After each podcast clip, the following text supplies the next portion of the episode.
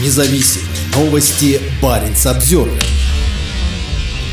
Российский газ застрял в Арктике. На помощь идет нефтегазохимия. В масштабном строительстве нефтегазохимических производств на Ямале могут принять участие китайские партнеры. За последние десятилетия на Ямале реализовано много крупных газовых проектов. Заполярный полуостров, простирающийся до Северного Ледовитого океана, обладает огромными запасами газа, для доставки которых на рынке Европы были построены тысячи километров газопроводов. Но после полномасштабного нападения на Украину потоки газа остановились из-за санкций. Россия потеряла европейский рынок сбыта трубопроводного газа, и Москва пытается решить, что делать с избытком энергоносителей, застрявших сейчас в Арктике. На этой неделе премьер-министр Михаил Мишустин собрал основных министров на совещание в правительстве, чтобы обсудить то, что он считает перспективным способом использования избытков газа – развитие нефтегазохимической промышленности. В так называемой дорожной карте, утвержденной правительством 16 мая, намечено масштабное развитие новых нефтегазохимических нефтегазохимических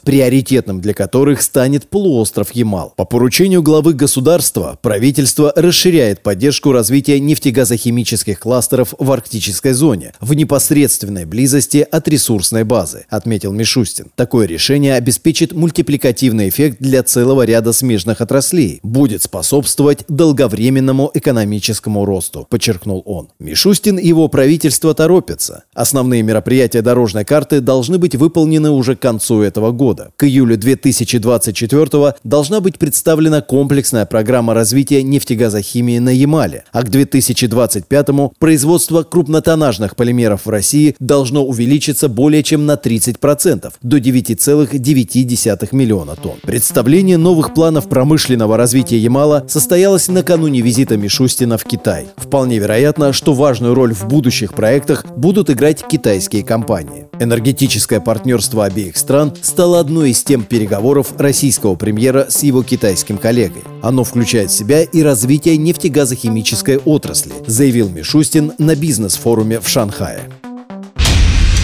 Независимые новости. Барин обзервер